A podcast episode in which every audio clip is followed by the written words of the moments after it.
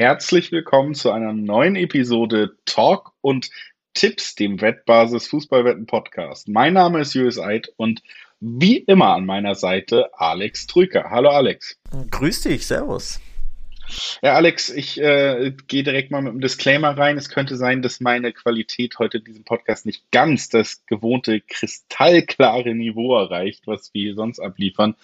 Aber ich kann nicht auf mein Standard-Podcast-Setup äh, zugreifen, weil ich auch mal unterwegs bin. Wir haben ja schon ein paar Folgen gehabt, wo du auch mal in Spanien warst und so. Ich saß immer brav in meinem Kämmerlein eingesperrt vor meinem Mikrofon. Heute durfte ich mal raus ähm, und bin deswegen mit dem Reisesetup am Start. Das einmal als kleiner Disclaimer vorweg, damit ihr Bescheid wisst, warum es vielleicht ein bisschen anders klingt, aber hoffentlich inhaltlich das gleiche Niveau wie immer.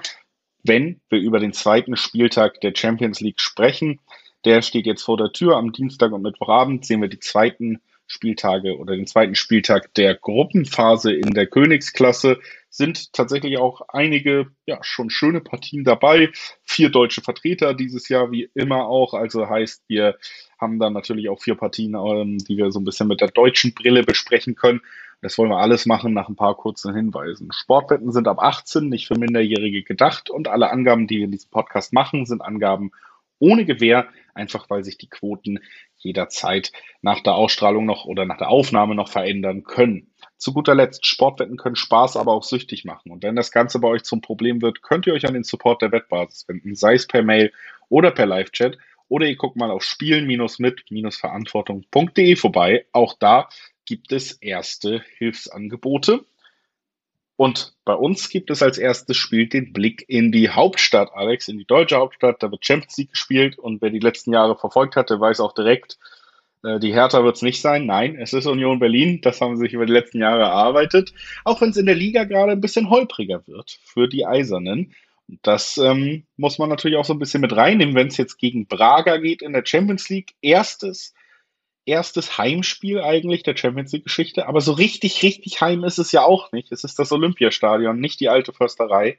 Also ich hab jetzt, bin jetzt eingestiegen mit fünf Gründen, warum man ein bisschen an Union zweifeln könnte. Und dann gucke ich auf die Quoten und sehe, sie sind klarer Favorit für die Wettanbieter. Ja, die Hertha ist es nicht, aber in Herthas Stadion wird gespielt. Übrigens, wenn du dich blechern anhörst, glaube ich, höre ich mir diesmal besser an. Mal, mal sehen. Dann wechseln wir uns mal ab. Wir wechseln uns mal ab, ja. Äh, ja, das, das Setup ist jetzt, das Aufnahmesetup ist eben bei beiden anders. Und deswegen, glaube ich, bin ich der mit der klaren Stimme. Vielleicht auch den klaren Aussagen, was die, was, was die Wetttipps anbelangt, was die Prognosen, äh, Predictions so anbelangt. 1,90er Quoten, du hast direkt die Quote angesprochen von Union, die ist also, äh, das ist eine Favoritenquote, das ist eine deutliche Quote, denn die Prager Quote beträgt 4. Also die Gäste aus Portugal sind hier durchaus der klare Underdog. Ich sag mal so, nach äh, holprigen Auftritten in der Bundesliga darf es gerne mal einen Befreiungsschlag geben aus deutscher Sicht. Den würden wir uns, glaube ich, schon wünschen. Den wünscht man sich bei Union natürlich erst recht. Aber Braga ist eine abgezockte Truppe, sehr, sehr international erfahren, spielt seit vielen, vielen Jahren in aller Regel Europa Conference League oder, oder Europa League. Ähm, seltener Champions League, jetzt mal äh, wieder Champions League, aber eine sehr erfahrene Truppe. Das gilt für Union natürlich auf diesem großen Champions League Niveau nicht. Für Benucci vielleicht schon, für Gosens auch, für Volland so ein bisschen nicht, aber für die Gesamtheit der Mannschaft und dann noch in einem ungewohnten Stadion. Ich bin mir nicht sicher, ob sie für mich persönlich so der klare Favorit sind. Wie ist es für dich? Ja, also ich muss ehrlich sagen, so klar dann auch nicht. Also ich finde schon, umso mehr ich drüber nachdenke, ich würde hier schon gerne auf den, auf den Sieg Union gehen. Ich könnte mir auch vorstellen, dass es echt ähm, man hat es ja auch gegen Real gesehen, sie haben da eine ganz klare Herangehensweise, die kann auch funktionieren, relativ lange Zeit. Vielleicht kommst du dann hier endlich mal zu deinem Treffer, dann spielst du in deiner Stadt, ähm, hast auch noch mehr Fans im Rücken. Könnt mir vorstellen, dass wir hier sowas wie ein 1-0 Union tatsächlich auch sehen. Also das sehe ich schon als Ergebnis, aber für mich nicht so so deutlich wie die Quote dann. Und das macht es natürlich immer ein bisschen schwerer, weil man hätte dann gern ein bisschen mehr auch für sein für sein Risiko, was man doch geht, zurück. Und für mich ist schon ein kleines Risiko hier auf Union zu tippen. Ich bin mir jetzt nicht komplett sicher äh, und würde beide Hände ins Feuer legen, dass die das souverän gewinnen. Ich glaube aber, sie gewinnt es am Ende. Dann gibt es trotzdem fast die Zweierquoten. Wenn man jetzt wirklich sogar sagen würde, vielleicht gewinnen sie es ohne Gegentor, dann sind wir auch weit über der Zweierquote, wenn man das kombiniert bei diesem Spiel. am Ende ist das trotzdem mein Gefühl, nur ich muss sagen, ja, ich hätte gerne die, die 230er, 240er schon so auf Union gehabt. Verständlicherweise ist übrigens eines dieser Spiele äh, in unserer Langzeitfolge mit Blick auf die Champions League Gruppenauslosung haben wir es ja angesprochen. In einer sehr, sehr schweren Gruppe ist das eigentlich, oder sind das die zwei Spiele gegen Sporting Braga, die du ja zumindest zu Hause gewinnen musst, wenn du irgendwie Hoffnung drauf haben willst, ähm, nach dem Winter noch europäisch vertreten zu sein. Ich will jetzt gar nicht sagen in der Champions League, sondern auch mit Blick auf Platz drei und die Europa League. Das Heimspiel gegen Braga, das musst du eigentlich gewinnen. Denn in Neapel, ja, wird schwierig. In Madrid gab's nichts zu holen. War klar, dass es da schwierig werden wird. Und dann ist ganz ehrlich mit Blick auf Napoli und Real Madrid natürlich Braga das Augenhöhenduell. Und da darfst du zu Hause nichts anbrennen lassen. Und unentschieden wäre eigentlich schon zu wenig, wenn man ehrlich ist. Natürlich hat jetzt Braga sein Heimspiel auch verloren gegen Neapel, wenn auch sehr, sehr unglücklich. Ich glaube, durch ein Eigentor in der 90. Also die waren da besser drin in der Partie als Union bei Real Madrid, die ja eigentlich nur verteidigt haben. Spielstark ist Braga ich würde mich nicht wundern, wenn es hier unentschieden ausgeht. Ich sag's dir ganz ehrlich. Aus deutscher Sicht natürlich wünscht man sich, dass der eine Treffer mehr für Union fällt. Und wenn, dann ist es auch wirklich für mich nur ein Sieg mit einem Torunterschied in typischer Union ähm, äh, Manier, wie sie zu Hause ja häufig den Gegner irgendwie entnerven und dann einmal die Birne vom welchem Spieler auch immer finden. Kann ja auch mal Döki sein, ne, der letztes Jahr irgendwie drei, vier, fünf Ecken eingeköpft hat. Irgendwie sowas bräuchten sie mal. Ich bin mir aber nicht sicher, ob es das gibt, weil sie aktuell ja so in der Misere sind und jetzt, ich glaube ja, fünf Spiele in Folge, ne? Fünf Pflichtspiele in Folge verloren haben. Also ich kann hier wirklich auch das, ja, das vielleicht etwas enttäuschende 1 zu 1 am Ende sehen. Bin mal gespannt. Also schwer für Union da aus dieser Mini-Krise mal rauszukommen. Es wäre ihnen natürlich zu wünschen, dass sie das bessere Ende für sich haben. Ja, und ich glaube, wie gesagt, am Ende würden sie es haben wird aber ein schwerer Weg und natürlich dann das Unentschieden auch nicht auszuschließen, wenn es nicht ganz so klappt, wie ich es mir vorstelle. In jedem Fall können wir weitermachen, direkt auch mit dem zweiten deutschen Vertreter. Der wird auch noch am Dienstag spielen.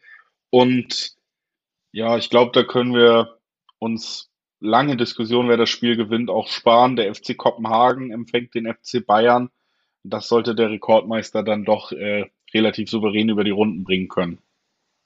Zumindest sind die Bayern der klare Favorit in Kopenhagen, die zum Auftakt nicht verloren haben, muss man ja auch anmerken, dass sie sogar 2-0 bei Galatasaray bei diesem Hexenkessel in Istanbul führten und durch Tore in der, ich glaube, 86. und 88. ein 2 zu 0 Sieg noch aus der Hand gaben. Also es ist sehr bitter. Das wäre nämlich definitiv, finde ich, ein großes Ausrufezeichen gewesen, wenn Kopenhagen, die ich glaube ich nur auf Rang 4 hier sehe in der Gruppe A der Bayern, dann sogar bei Gala gewonnen hätten. Also unterschätzt sollten sie nicht werden. Auch da wieder, wir reden von einer europäisch sehr erfahrenen Mannschaft, die seit Jahren Champions League oder Europa League spielt. Der, ich glaube, der äh, ja, Serienmeister Dänemarks ist das, die wirklich auch die Liga dominieren seit vielen Jahren. Das wird auch schwer für die Bayern, aber natürlich, wenn du der FC Bayern München bist, hast du den Anspruch zu gewinnen und sonst nichts. Ne? Auch wenn der Gegner dem Gegner Respekt gezollt werden sollte, aber das müssen dann trotzdem unterm Strich drei Punkte für die Bayern werden. Ja, also unterschätzen sollte man sie nicht, aber vielleicht auch nicht überschätzen und für mich ist das eine zu große Aufgabe trotzdem für Kopenhagen. Bayern wird das als Champions League Spiel auch auf jeden Fall mit einer Menge Drive angehen. Die dritte Reihe bei Bayern München ist teilweise immer noch jemand wie Thomas Müller, der jetzt irgendwie der vierte Einwechselspieler ist. Also das sind alles Leute, die dieses Spiel für sich entscheiden könnten und sollten. Und tatsächlich ähm, kann man ja auch von ausgehen, hier die Quoten natürlich sehr niedrig auf die Bayern, die 1,20er Quoten. Ist es für mich hier auch völlig legitim, auf die, die Handicap-Quoten zu tippen. Geht dann ja auch nicht immer um den Handicap-Sieg. Da wäre ich vielleicht immer ein bisschen vorsichtig, weil ich auch bei diesem Spiel, wie bei allen Bayern-Spielen im Moment, schon sehe, Mensch, ein unachtsamer Moment und Kopenhagen kann auch mal treffen. Und dann wird es natürlich irgendwie schwer mit vier Toren Unterschied, aber so ein 1 zu 3 kann ich mir sehr gut vorstellen. Vielleicht kippt sogar wirklich. Bayern schießt vier Tore. Ähm, ich glaube, es wird ein relativ deutlicher Sieg, deswegen kann man auch die Handicap-Quoten mitnehmen. Kleinerer Außenseiter-Tipp wäre, wenn es so einen klaren, vermeintlich klaren Favoriten gibt, ähm, beide treffen und dann das Ja, also dass auch Kopenhagen Treffer beisteuern kann. Bayern ist immer anfällig, du hast es angesprochen, Kopenhagen auch 2-0 bei Gala geführt. Also für mich schon im Bereich des Möglichen, dass sie auch treffen das sind so die Quoten, auf die man hier, glaube ich, gehen kann. Ansonsten ist es ein Spiel, wo ich wenig Zweifel habe, wer am Ende den Sieg holt. Wenn sie konzentriert sind. Äh, das waren sie gegen Leipzig nicht über die vollen 90 Minuten. Da gab es in Halbzeit 1, ein, zwei Aussetzer, dann gab es auch ein, zwei Gegentore. Das, ich bin gespannt, ob also, sie daraus lernen. Aber äh, Kopenhagen ist nicht Leipzig, willst du jetzt sagen, ne? Das weiß ich natürlich. Nee, will ich auch gar Ich will nur sagen, es ist ja tatsächlich bei dieser Qualität auch Leipzig dann. Gegen Leipzig reicht es schon, wenn sie eine Halbzeit konzentriert sind, um zumindest einen Punkt zu holen. Auch gegen Kopenhagen wirst du es verzeihen können, wenn du 20 Minuten unachtsam bist, wenn der Qualitätsunterschied in den anderen 70 so hoch ist. Deswegen, ich sehe es einfach nicht. Na gut. gut. Also 2-0 Bayern, logge ich mal hier ein. Ja, ähm, 1-3 sage ich, aber ungefähr. Ungefähr. Um einer Kommt aufs Gleiche ne? raus, definitiv. Ja. Dann lass uns gucken, ob wir auch so, ja, uns einer Meinung bleiben beim nächsten Spiel, was wir hier noch haben. Inter Mailand, Champions League Finalist des letzten Jahres gegen Benfica, also gegen die Mannschaft aus Portugal, aus Lissabon. Auch hier haben wir ja ähnliche Quoten, fast vergleichbar zum, zum Union Berlin-Braga-Spiel. Ne? Auch, auch da äh, die, die Gastmannschaft aus Portugal und die Heimmannschaft relativ klar favorisiert. Trotzdem 1,8er Quoten auf ein Inter, das ein Lautaro Martinez hat, der mal eben im Vorbeigehen vier Tore in der zweiten Halbzeit in 30 Minuten geschossen hat, wurde eingewechselt und hat das Spiel nicht nur entschieden, sondern eben Rekord gebrochen, sogar die meisten Tore als Einwechselspieler und das in einer relativ kurzen Zeitspanne. Der ist auf jeden Fall heiß. Wir haben schon ein paar gute Auftritte von Inter gesehen dieses Jahr. Ne? Auch das ähm, Derby della Mandornina gegen, gegen AC Milan, da haben sie ja auch klar dominiert und haushoch gewonnen. Und jetzt ähm, gegen Benfica. Die sollte man auch definitiv nicht unterschätzen, aber ich kann schon verstehen, wo der Favoritenstatus für Inter herkommt. Und das, äh, wenn der Favoritenstatus zutrifft und Inter hier dieses Ding gewinnt, dann wäre das ein krasser Fehlstart für Benfica, die ja ihr Heimspiel zum Auftakt verloren haben gegen Salzburg die man auch nie unterschätzen sollte in einer sehr, sehr knack, knackigen Gruppe D, denn die andere Mannschaft, die da noch fehlt, ist Real Sociedad und das ist auch schwer gegen die. Also für Benfica, das 0 zu 2 zum Auftakt gegen Salzburg schon, äh, boah, macht das Leben sehr, sehr schwer, dadurch, dass das zweite Spiel jetzt eben Giuseppe Meazza ist. Huh. Also da muss äh, von Benfica natürlich jetzt viel kommen. Es ist ja auch eine kleine Revanche. Ich glaube, diese Paarung gab es ja letztes Jahr im Viertelfinale. Da hat äh, das war eigentlich ein Spiel, wenn ich mich richtig entsinne, auf Augenhöhe, wo Inter einfach abgezockt war im Hinspiel und im Rückspiel, glaube ich, reichte ihnen das Remis, wenn ich mich nicht täusche. Aber da war, wurde Benfica, ähm, ja, so ein bisschen unter Wert geschlagen vom Ergebnis her, weil das über die 180 Minuten durchaus ausgeglichen war, aber unter Wert geschlagen wurde Benfica eben auch gegen Salzburg. Also manchmal fehlen ihnen scheinbar in der Champions League so die, der Punch in diesen, in diesen schweren Spielen die äh, gegen Mannschaften, wo man sich mehr oder minder auf Augenhöhe bewegt. Und jetzt gegen Salzburg, ja, zwei Fehler zu viel gemacht. Vorne natürlich mal wieder nicht getroffen und jetzt hast du direkt den Druck, gegen den heißen Lautaro aufzulaufen. Also ich bin hier eher beim, beim Intersieg, auch wenn ich natürlich ihr Spiel bei Real Sociedad in San Sebastian sehr gut im Kopf habe. Das habe ich über 90 Minuten gesehen. Und da war ja gar nichts von Inter. Das war wirklich eine dermaßen schwache Leistung, dass sie da noch irgendwie einen Punkt ergaunert haben. Übrigens genau durch angesprochenen Lautaro, irgendwie in der 85. oder irgendwas. Ähm, also nach zuvor, ich glaube, fast 80 enorm schwache Minuten, wo sie eigentlich 0-2 hinten liegen müssen. Aber Real Sociedad das zweite Tor nicht macht. Und dann ergaunen sie eben mit ihrem Weltklasse-Stürmer noch, ein, noch einen Punkt. Aber die Leistung die muss Inter auch definitiv steigern, um jetzt hier als Sieger vom Platz zu gehen. Aber den traue ich das irgendwie einen Ticken eher zu als Benfica. Ja, es ist ein Heimspiel und natürlich haben wir jetzt auch diese, wie gesagt, diese Saison schon mehrfach Spiele von ihnen gesehen, die ziemlich beeindruckend waren. Wir haben sie in fast dieser Konstellation. Es ist ja auch ähm, schon eine Mannschaft, die im Kern weiter sehr gut funktioniert. Die ist letztes Jahr mit diesem Trainer ins Finale der Champions League eingezogen. Also die dürften auch eine gewisse ja, Sicherheit und Selbstverständlichkeit in diesem Wettbewerb haben, dann ist es das Heimspiel in einem ja auch sehr sagenumwobenen Stadion. Ist ja jetzt nicht so, dass es irgendwie das Heimspiel in Sinsheim ist oder so, wo das wenig eine Rolle spielt, sondern es ist im San Siro das Heimspiel. Auch das spielt da mit rein und dann sind die 1,8er Quoten am Ende, finde ich, sogar ganz, ganz angenehm noch anzuspielen. Also wir sind ja jetzt nicht irgendwie da, wo sich gar nicht mehr lohnt, gerade wenn du irgendwie über die Champions League jetzt mal wieder Kombi spielst, was ich übrigens bei der Gruppenphase der Champions League immer ganz gerne mache, weil da gibt es relativ oft Favoritensieger am Ende und wenn du dann mal so einen Kombischein durchbringst, dann ist das natürlich auch immer nicht verkehrt. Also ähm, für mich ist das hier auch der Intertipp. ohne länger drum zu reden. Ich glaube, da können wir auch nochmal sagen, Mensch, da sind wir uns auch einig und weiter gespannt gucken, wann wir endlich mal wieder hier in unsere gehässigen Diskussionen miteinander verfallen, weil wir uns nicht einig sind.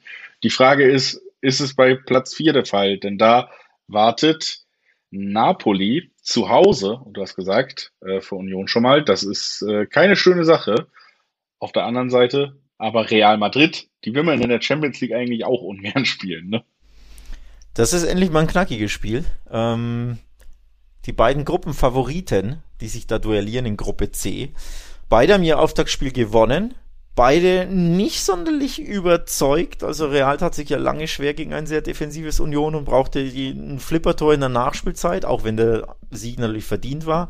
Neapel brauchte, ich glaube, ein Eigentor in der Nachspielzeit, um 2 zu 1 bei Braga zu verlieren. Also die Ergebnisse stimmten bei den kleinen, bei den klaren Favoriten, die Auftritte eher nicht. Und jetzt treffen sie direkt aufeinander. Ähm, also schon eine spannende Gemengelage und ich bin gespannt, wie, wie Neapel hier auftritt, denn äh, man weiß ja bei Real Madrid, wenn der Name des Gegners groß ist, sind sie irgendwie einen Ticken motivierter, als wenn der Name des Gegners nicht so groß ist und sie auswärts ran müssen. Also zum Beispiel in Braga, wenn sie nicht so motiviert sind, da kann man sich immer vorstellen, dass sie plötzlich hinten liegen und dann hoppla, was ist denn hier los? Und dann kommen sie vielleicht nicht ganz zurück und holen nur einen Punkt oder verlieren sogar. Das war ja immer wieder der Fall in den letzten Jahren, weil sie sich einfach erlauben können und trotzdem dann die Gruppenphase gewinnen. Eine Schläfrigkeit in Neapel kannst du dir wahrscheinlich eher nicht erlauben, denke ich mal. Also ich bin gespannt, ähm, wie Real da auch auftritt. Es ist ein mittlerweile wieder großer Name in Neapel, von daher sollte da Real durchaus fokussiert sein. Sie haben ja auch am Wochenende ähm, das Topspiel in La Liga gewonnen gegen Girona. Ein klares 3 zu 0 im, im Duell Erster gegen Zweiter und Girona war Erster, nicht Zweiter. Also da ein eher kleiner Name, aber aufgrund der Tabellensituation wurde es zum großen Namen. Da hat Real ernst gemacht.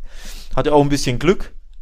Ähm, aber eben die Hausaufgaben beim 3-0 gemacht. Aber jetzt gegen Neapel sollte es ein bisschen schwerer werden. Denn die können ein bisschen besser Fußball spielen. Also das ist ein Spiel, da freue ich mich schon drauf. Ich glaube, das, das könnte ich in der Einzeloption mal gucken.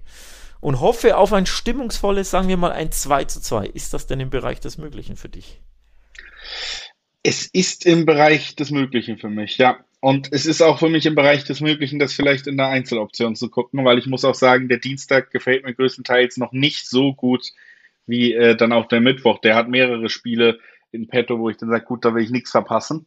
Aber ja, ich könnte mir vorstellen, dass das ein attraktives Spiel wird. Ich könnte mir auch vorstellen, so oft wie wir es bei Real sehen, dass sie schon in gewissen Phasen zulassen, dass Napoli spielt, ne? Und dass sie dann auch definitiv in diesen Phasen vor Herausforderungen gestellt werden.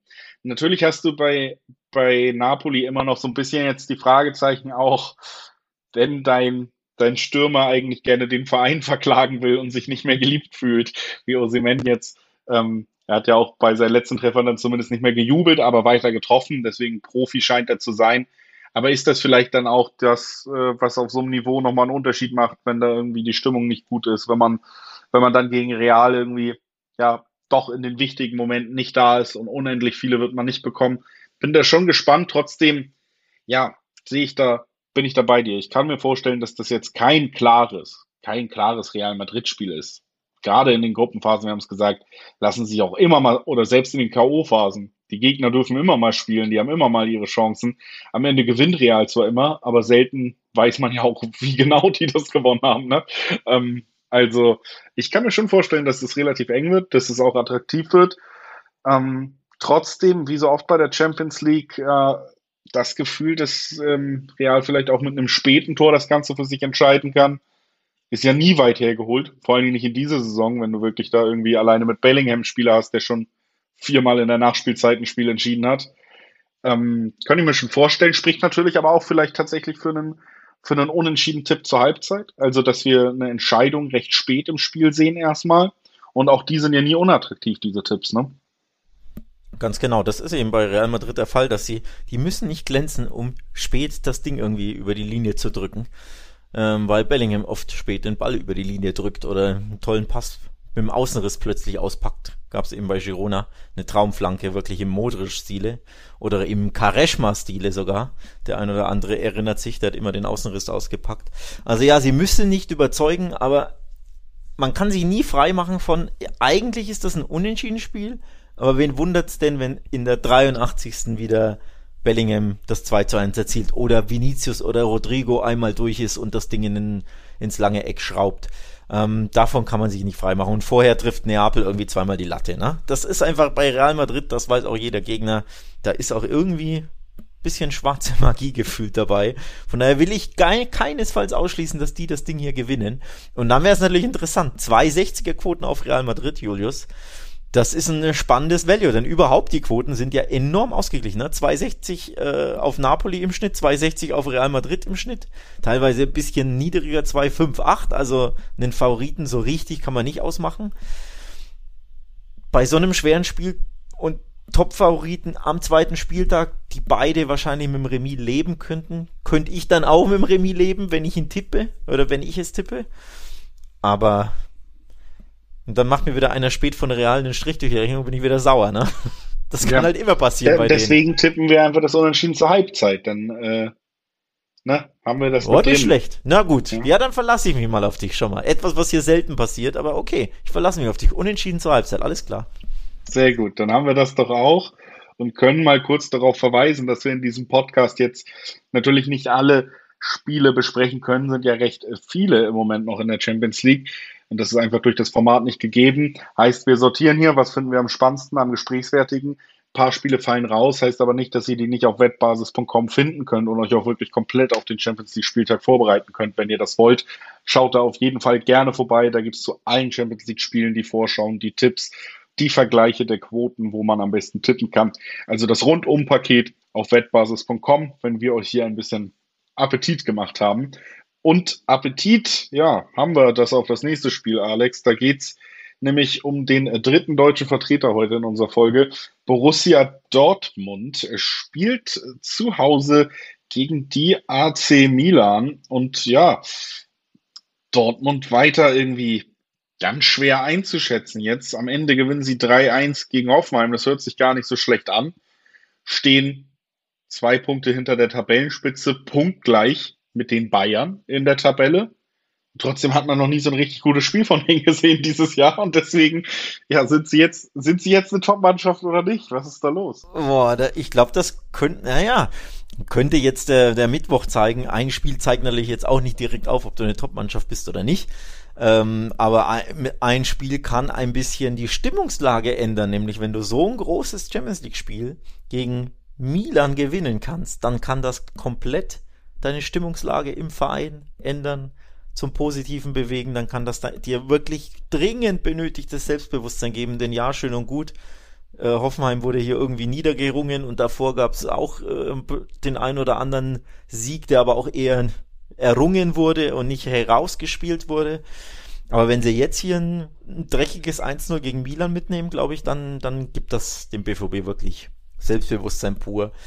Ähm, das wäre schon, würde die Mannschaft, würde der Verein, glaube ich, wirklich gebrauchen. Jetzt mal einen großen schlagen ähm, aus Italien. Das wäre ein kleines Statement, das, das dringend nötig wird. 240er Quoten gibt es übrigens auf dem BVB. Also auch hier wieder ein Spiel. Super ausgeglichene Quoten. 280, 290 auf Milan. Also minimale Favoritenrolle beim Heimteam. Verständlich irgendwo. Zeigt aber auch auf, auch wieder ein Duell auf Augenhöhe, das spitz auf Knopf steht. Ja, und auch Milan natürlich gut unterwegs, ne? Punktgleich mit der Tabellenspitze, mit dem Stadtnachbarn. Der hat sie zwar abgefertigt im Derby und das bis jetzt so dieser Schmutzfleck auf der Saison.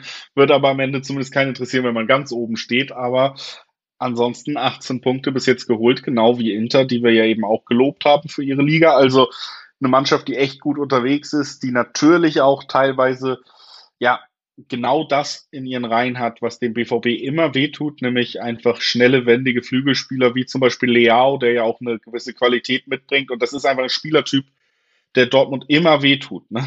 Das ist halt wirklich ähm, so eine Problematik, die ich da schon sehe. Tatsächlich muss man aber auch wirklich sagen, bei aller Kritik an Dortmund, die Ergebnisse gerade zu Hause, man verliert enorm selten, auch unter Terzic zu Hause. Also eigentlich gar nicht. Ne? Selbst ähm, ja, in den, in den Monaten oder Zeiten, wo man dann eben viel kritisiert, wird trotzdem eigentlich zu Hause nicht verloren. Auch diese Saison wurde wieder gar nicht verloren, ne? darf man auch nicht vergessen, bis auf dann eben gegen PSG. Ich hoffe so ein bisschen, Alex, das ist mein Punkt. ich hoffe, dass Terzic aus PSG gelernt hat und nicht mit diesem absoluten Underdog-Fußball nochmal antritt, den sie da angeboten haben, weil das war einfach am Ende verschenkt. Da konntest du nur durch Glück überleben und sobald das erste Tor fällt, hast du verloren. Aber das machen sie zu Hause ja nicht. Zu Hause das glaube ich nämlich auch nicht, genau. sie auf. haben gelernt, sie werden wahrscheinlich anders auftreten. Und ich sehe schon Chancen, dass sie mindestens das Unentschieden dann auch da behalten. Ich könnte mir sogar vorstellen, dass es tatsächlich so ein ganz wieder eklig wird, wie es Dortmund so oft macht im Moment. Aber dass sie vielleicht doch ein bisschen Selbstvertrauen getankt haben, jetzt zuletzt auch das Riasson-Tor in der Unterzahl, das spricht jetzt somit, also gab es jemals ein Tor, was mehr zeigt, der Wille ist da als so ein Tor. Marco Reus, ne, die letzten drei Spiele alle entschieden, jeweils getroffen. Daniel Mahlen gefällt mir wieder besser. Der hat seine Form auf jeden Fall gefunden, die er in der Rückrunde hatte. Und auch Niklas Füllkrug wird ja langsam zum wichtigen Bestandteil. Aller war ja sehr schwach zu Beginn der Saison. Jetzt hast du da einen Stürmer, der der deutlich besser funktioniert. Also ich sehe da schon so einen kleinen Aufwind und wie du gesagt hast, ich glaube, zu Hause sowieso schwer zu schlagen und dann vielleicht wirklich diese Gewissheit, was so ein Sieg emotional mal freisetzen könnte. Endlich schreibt mal jemand positiv vielleicht auch über uns. Das ist die ganze Saison noch nicht passiert. Irgendwie, ja, und das mag ein bisschen blauäugig sein auch, aber insgesamt, ich glaube hier tatsächlich an die kleine Befreiung und sage, äh, Dortmund gewinnt das. Ich tue mich damit wesentlich schwerer als du weil ich einfach äh, Milan sehr schätze. Wir haben jetzt Lazio 2 zu 0 am Wochenende geschlagen, haben überhaupt, du hast es ja angesprochen, ich, äh, sechs von sieben Spiele gewonnen in der Serie A, also so richtig, richtig gut unterwegs, haben auch zwei Tore, äh, ein Toreschnitt von zwei, 15 Tore in sieben Spielen, also treffen auch einfach die Kiste regelmäßig, sind torgefährlich, sind eigentlich eine sehr, sehr gute Mannschaft mit dem großen Ausrutscher im Derby, aber Derbys sind besonders. Ne? In Rom haben sie zum Beispiel auch gewonnen. Ähm, also das wird eine ganz andere Geschichte nochmal für den BVB, der ja, das sollte man nicht vergessen, enorme Probleme in Hoffenheim auch hatte. Ne? Ähm, auch Glück hatte bei dem Pfosten oder Lattenschuss, glaube ich, bei dem Freistoß. Glück hatte, dass ähm, John Anthony Brooks diesen Monsterbock macht vor dem 0 zu 1 und vor dem 1 zu 2 Patz Baumann, also auch zwei individuelle Fehler vor ihren eigenen Toren. Hinten wackelig teilweise wenig Spielkontrolle. Also ich will mich nicht blenden lassen von diesem Auswärtssieg, von dem 3-1 in Hoffenheim, der natürlich schön und gut ist, aber da hat der Gegner schon mitgeholfen und der Gegner hat eben einfach auch nicht diese Qualität, die Milan jetzt hat. Da kommt nochmal was ganz anderes auf einen nach wie vor stolpernden BVB zu. Deswegen, ich würde es mir natürlich wünschen aus deutscher Sicht, dass der BVB hier wieder das Heimgesicht zeigt, das man seit vielen, vielen Jahren kennt, wo sie einfach stürmisch sind und normalerweise mit Selbstbewusstsein agieren, aber man sieht auch immer wieder, dass sie Phasen haben, wo sie unfassbar anfällig sind. Und Milan hat hier einfach eine, eine ganz andere Qualität. Und deswegen gehe ich hier eher aufs Unentschieden. Also ich glaube zum Beispiel, dass Milan trifft. Also beide treffen ist ein Tipp, den ich hier, wenn man sich nicht im Dreiweg bewegen will, ähm, gerne den Leuten mitgeben möchte, den ich auf dem Zettel habe. Und ansonsten bin ich hier eher beim Unentschieden. Und ich bin mir nicht sicher, ob, ob der BVB nach 90 Minuten dann damit so, un, so unglücklich sein sollte, je nach Spielverlauf, wenn es dann nur Remis endet. Das finde ich sehr schön. Hier sind wir uns mal nicht einig. Das heißt, wir haben auch mal so ein Spiel, wo man ganz klar gucken kann, wer besser Bescheid weiß am Ende. Und das werden wir natürlich auf jeden Fall auch tun und äh, bleiben nochmal in dieser Gruppe, dieser Todesgruppe F, der ja Dortmund gelandet ist mit Milan und eben Newcastle und PSG. Das ist das andere Spiel, was wir sehen werden bei Newcastle. PSG, ähm, ja, gutes, aber auch, glaube ich, sehr einfach gemachtes Spiel am Ende bekommen gegen den BVB. Ne? Also da, finde ich, haben sie jetzt noch nicht so brilliert, haben sich ja trotzdem irgendwie schwer getan, da am Ende zum Tor zu kommen, ohne einen Elfmeter, über den man sogar streiten kann. Am Ende waren sie dann übermächtig, klar, aber fand, es war jetzt noch nicht der beste Auftritt gibt auch so ein bisschen Ärger rund um das Team. Ne? Also mehrere der Superstars sollen vielleicht für die Liga gesperrt werden aufgrund von irgendwelchen übergriffigen Jubeln. Also es ist im, wie so oft PSG auf dem Papier sehr stark und man ist sich nicht so sicher, ob sie das dann wirklich auf den Platz bringen können, was alle immer erwarten oder was zumindest der Kaderwert dir sagen soll. Ne? Und in der äh, Ligue 1 ein ja, Stotterstart und Stolperstart wäre wären die richtigen Begriffe, denn es gab wieder keinen Sieg am Wochenende. Das ist wirklich erstaunlich, dass sie jetzt nicht mal in der Liga mehr ihre Hausaufgaben, Hausaufgaben machen können. Und das ist angesprochen. In der Champions League, ja, da wurde gewonnen, aber der BVB hat es halt einem zu leicht gemacht. Also gegen eine dermaßen ähm, zaudernde Mannschaft, die sich noch nicht gefunden hat unter Neucoach Luis Enrique, da die völlig falsche Taktik zu wählen und da Angsthasenfußball zu spielen, fand ich nicht korrekt. Nicht der richtige Matchplan, du hättest dich wesentlich mehr zutrauen müssen, weil dann ist PSG beizukommen und das ist jetzt der Rat, den ich eigentlich an Newcastle habe, aber bei denen habe ich weniger Zweifel, dass die Vollgas geben werden. Die spielen jetzt zu Hause haben, sind seit fünf Pflichtspielen umgeschlagen und haben in allen fünf Pflichtspielen kein Gegentor kassiert, Julius. Also wirklich da den Turnaround geschafft. Denn die hatten ja auch irgendwann Probleme mit drei Niederlagen in Folge. Du erinnerst dich wahrscheinlich. Gegen City, Liverpool und Brighton drei unfassbar schwere Gegner gehabt. Ähm, Ende August, Anfang September. Da haben sie dreimal verloren. Dann waren es stolprig. In Milan hat man irgendwie 0 zu 0. Auch ein bisschen ermauert. Also es war recht ähm, defensiv, was Newcastle gemacht hat, aber jetzt seitdem 8-0 gegen Sheffield, 1-0 gegen Man City im EFL Cup, jetzt Burnley 2-0 geschlagen, davor Brentford 1-0 geschlagen, also ich habe ja schon fünf Spiele ohne Gegentor ähm, genannt und im St. James's Park glaube ich schon, dass die jetzt eher PSG auf die Nerven gehen werden, anlaufen werden, draufgehen und eben ja Bock haben auf ihr erstes Champions League Spiel nach ich weiß gar nicht wie vielen Jahren und Jahrzehnten. Ja. Ich bin gespannt auf diese. Ja, Spiel. vor allen Dingen, wenn es eben, wie gesagt, nicht so richtig äh, alles ineinander greift bei PSG gerade noch. Ne? Das haben wir auch bei Dortmund gesehen. Und dann hast du eine Defensive, die das vielleicht auch wirklich aufrechterhalten kann und gleichzeitig eine Mannschaft mit einer höheren Qualität und auch wieder einem Selbstbewusstsein, die dich auch viel mehr noch beschäftigt. Also die PSG ja auch noch viel mehr beschäftigt und äh, sie nicht nur anlaufen lässt, bis sie es endlich irgendwie schaffen. Das werden wir dann nicht sehen. Und tatsächlich muss man mal sagen, dieses 1 zu 0 in der K.O in einem K.O.-Wettbewerb gegen Manchester City. Haben wir hier, glaube ich, auch drüber geredet. Über das Spiel konnte ich mir überhaupt nicht vorstellen. Ähm, ist, es ist immer beeindruckend, Manchester City rauszuschmeißen. Ich sehe Manchester City auch diese Saison auf einem gänzlich anderen Level als PSG. Und Newcastle kommt halt so langsam wieder in die Form, die wir ja auch aus dem ganzen Vorjahr kennen. Es ist ja nicht überraschend. Ne? Da wurde auch viel Geld in die Hand genommen aber eben relativ bedacht eingekauft, also zumindest mit einer klaren Idee. Eddie Howe darf da seine, seine Spielidee durchziehen und dazu gehört auch Stabilität. Also es ist nicht so ein äh, vielleicht Offensivfest wie bei anderen Mannschaften oder ähm, die Idee, dass man da immer irgendwie Neymar, Mbappé und Messi auf dem Feld haben muss, aber es funktioniert alles, es greift ineinander, es greift auch wieder ineinander und Mannschaften, die so richtig gut funktionieren, das ist ein bisschen das Kryptonit seit Jahren von PSG, weil die haben selten eine Mannschaft, die funktioniert, ne? sondern eher Einzelspieler. Und deswegen, äh, ich glaube, wir haben uns beide so ein bisschen in die Richtung bewegt. Für mich ja, schon die Nase vorne in diesem Vergleich. Eher dann tatsächlich Newcastle. 250er bis 260er Quoten gibt's hier auf die Heimmannschaft. Nehme ich. Ich äh, bewege mich auch in der Richtung, dass ich dass ich mir vorstellen kann, dass Newcastle dieses Ding hier gewinnt. Also auch wieder so ein 1-0-2-1, ne? der Gegner wird angelaufen und niedergerungen und ähm, du hast ja schon das Gefühl, dass da vom eben St. James's Park manchmal von der Stimmung her schon was ausgeht ähm, bei großen Abenden, ne? wo, wo, wo, sie, wo die Mannschaft wirklich nochmal gepusht wird und wenn die sich eben mutig was zutrauen, dann, dann kann der Funke auch überspringen. Und PSG, ich habe es angesprochen, nur um es nochmal zu nennen, die haben von sieben Spielen in der Liga nur drei gewonnen, heißt vier nicht gewonnen.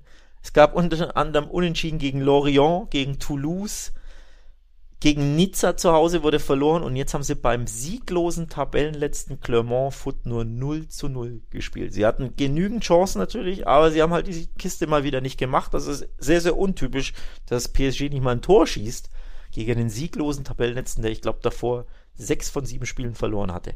Also absolut enttäuschend. PSG ist, hat sich noch nicht gefunden, ist einfach, ähm, ja, bekommt da keine Konstanz in die Leistung. Und dann kann ich mir das vorstellen, dass es in einem schweren Spiel mal die eine Kiste gibt, die dann zum 1 oder 2-1 für Newcastle reicht. Und dann hätten wir hier plötzlich Newcastle in dieser sehr schweren Gruppe an der Tabellenspitze, wenn ja das andere Spiel, wie ich ja gesagt habe, möglicherweise unentschieden ausgeht, wird die Gruppe erst recht spannend. Also würde mich aber auch nicht wundern. Also könnte ich wundern. mir auch vorstellen, ähm, dass Newcastle hier tatsächlich auch weiterkommt am Ende. Also ich bin auf jeden Fall ganz positiv gesonnen aufgrund der Entwicklung und eben ja dem, was PSG bis jetzt auch gezeigt hat geht ja auch nicht nur ums Dortmund-Spiel, du hast es ja angesprochen. Auch in der Liga und da müssen sie ja eigentlich schon ihre Pflicht immer erstmal erledigen. Ne? Aber nun gut, lass uns weitergehen zum vorletzten Spiel. Das haben wir hier drin, damit du mal wieder mein Gott, du hast hier lange nicht mehr über Barca geredet in diesem Podcast. Deswegen Porto gegen Barca, Alex, ähm, ist das Champions League-Spiel. Letzte Woche, ich glaube, letztes Champions League, ähm, letzten Champions League Podcast haben wir auch nicht über Barca geredet. Jetzt gucke ich hier rauf, als jemand, der Barcelona natürlich nicht so ähm, verfolgt wie du und sehe, sie spielen bei Porto und es gibt 1,9er Quoten auf Barca. Ist das eine gute Quote auf das Barca, was du im Moment siehst, oder ist das eher zu wenig? Ist auf jeden Fall anspielbar, ne? Ähm, ja. Zeigte auf, dass es kein Selbstläufer wird, dass es äh, ja kein, kein Pflichtsieg wird, wie bei Bayern zum Beispiel. Die 1,20er Quote, die sind ja enorm niedrig.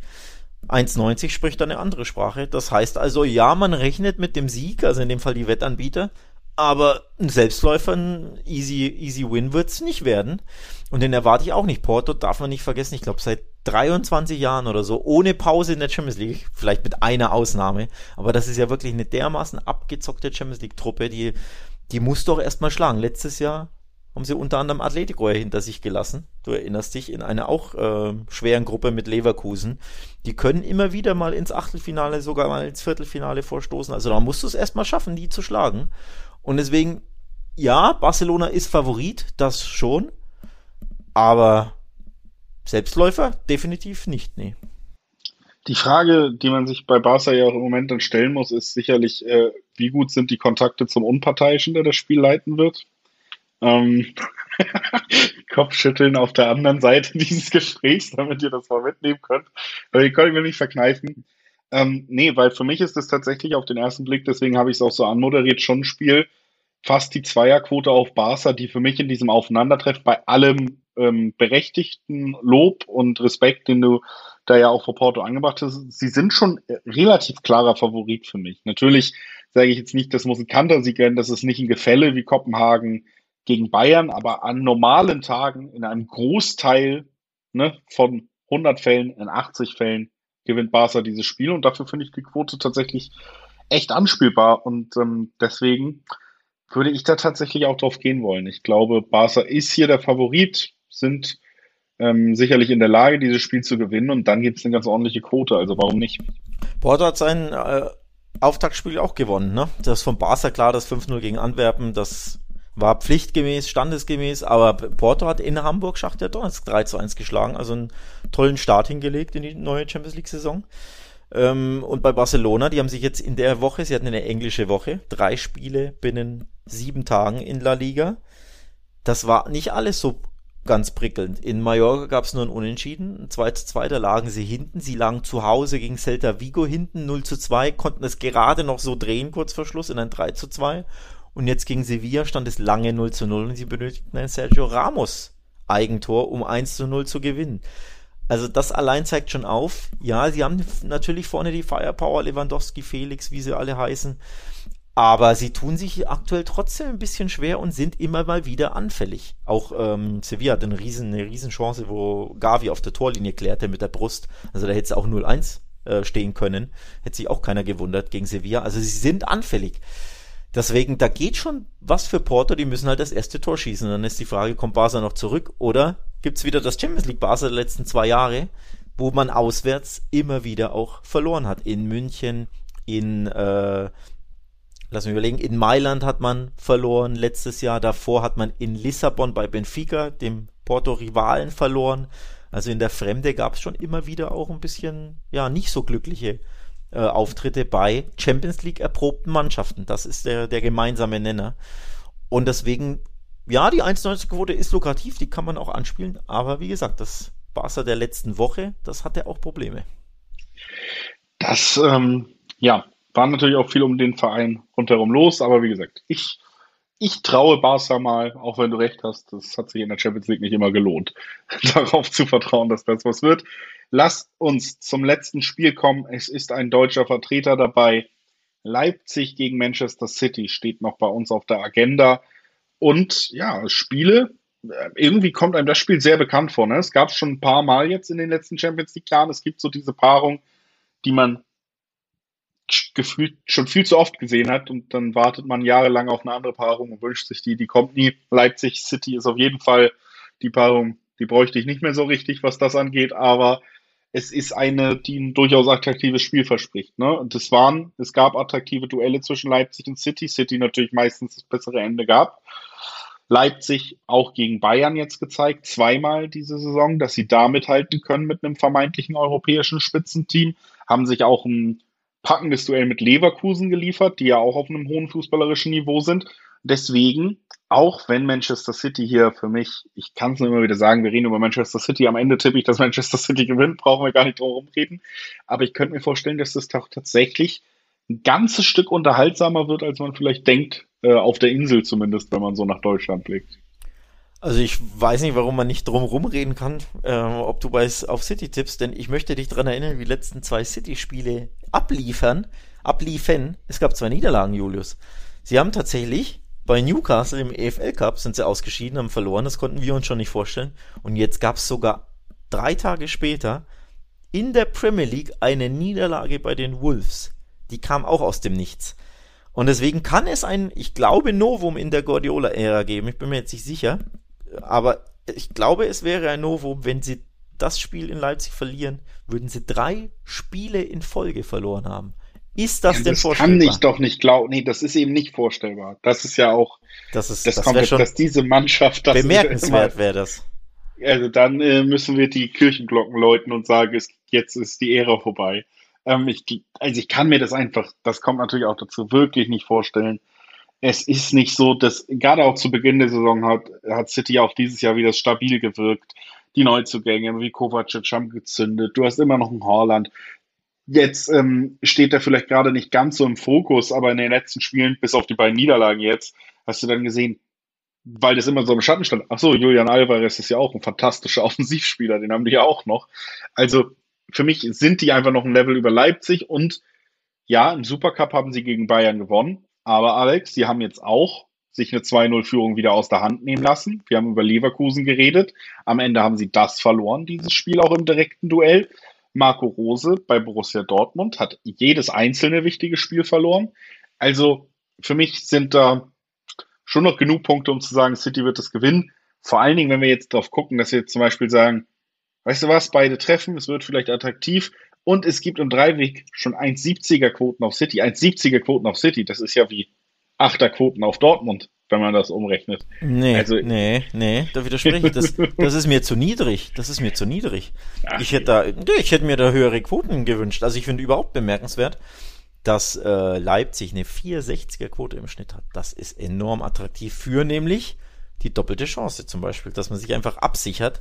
Und das ein Unentschieden nach dieser Horrorwoche für City mit zwei Niederlagen wäre jetzt für mich nicht auszuschließen. Man muss natürlich dazu sagen, die Wolves haben mit unfassbar Dusel gewonnen. Ne? Die hatten drei Torschüsse gegenüber 23 von City.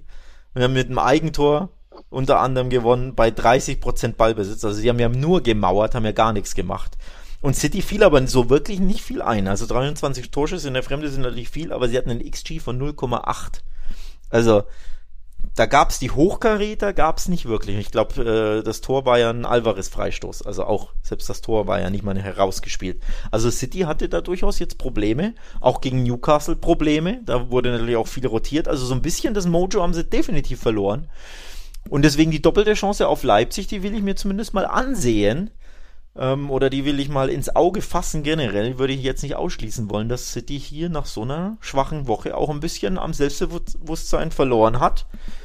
Sie lagen unter anderem zum Beispiel, auch das ge gehört ja erwähnt, zum Auftakt gegen äh, den Roten Stern aus Belgrad, lagen sie 0-1 hinten zu Hause, haben es natürlich dann noch gedreht im City-Stil, klar, aber auch, dass sie da hinten lagen, spricht schon dafür, dass aktuell nicht alles glatt läuft. Und wenn ihr da mal Openda ent entwischt oder Savis Simmons mal wieder ähm, ja, einen guten Tag hat, dann kann ja Leipzig hier auch mal führen und dann fängt City wirklich das Grübeln an. Ja, wie gesagt, ich kann es mir nicht vorstellen, auch äh, Xavi Simmons zum Beispiel, so ein Spieler. Ich, ich glaube, Leipzig ist noch nicht, äh, auch in dieser neu zusammengestellten Mannschaft, auch in der Reife, noch nicht so weit, dass sie ein Team wie City wirklich schlagen können, weil auch ein Xavi Simmons, der, der, wenn der das erste Mal sein Dribbling ansetzt, ein Ruben Dias ist mittlerweile abgezockt genug, um den einmal bis auf die Tribüne zu checken im Vorbeilaufen und dann wird das Spiel auch nicht mehr so spannend. Also ich Ich glaube da insgesamt an die Reife auch im City-Team. Die sind so erfolgsverwöhnt. Drei Spiele in Folge verlieren, das kann ich mir beim besten Willen nicht vorstellen. Und deswegen würde ich das, schon deswegen, da auf City gehen. Wie gesagt, mit der Kombi dann auch noch, dass beide treffen. Dann sind es ja auch keine uninteressanten Tipps. Ne? Aber deswegen ja die doppelte Chance, um sich mit dem Remis abzusichern. Denn, und das ist angesprochen, die Paarung gab es jetzt schon mal. Viermal haben sie beiden schon mal gegen, schon äh, aufeinander, sind aufeinander getroffen. City hat aber in Leipzig noch nie gewinnen können. Es gab im Dezember 21 die Niederlage in der Champions League Gruppe und im Februar gab es ein Unentschieden, jetzt zuletzt in, in diesem Jahr. Also ja, zu Hause. mein, mein Blick auf diese Statistiken ist doch eigentlich immer, ja, dann muss sie mal reißen. Nee, ist ja legitim, das zu sehen, aber ich will äh, das so zu sehen, aber ich will es nur erwähnen, dass in der Regel zu Hause schießt City Leipzig ab. Da gab es das 7-0 und 6-3. Das waren ja äh, Fußballfeste aus City-Sicht. Aber in Leipzig gab es eben ein 1 zu 1 und ein 1 zu 2. Also da tun sie sich schwer und sie sind aktuell nicht in Topform.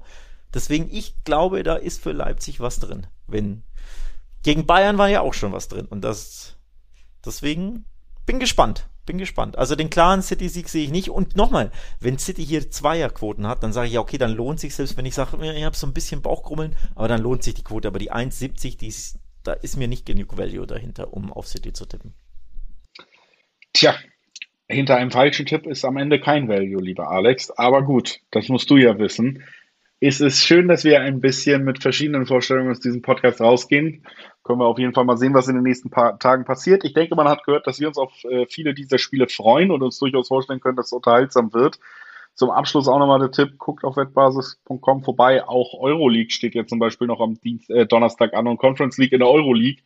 Ich suche es jedes Mal verzweifelt. Liverpool spielt Euroleague, nicht Champions League. Ich gucke immer unser Sheet hier durch und will über Liverpool reden jedes Mal muss ich sie suchen. Also, wenn ihr zum Beispiel auch mal wissen wollt, was geht bei Liverpool, guckt Euroleague, äh, guckt euch das Ganze vorher auf wettbasis.com an, folgt uns, abonniert den Podcast, schaltet Donnerstag wieder ein. Bundesliga steht auch vor der Tür und es gibt eine weitere Folge von uns.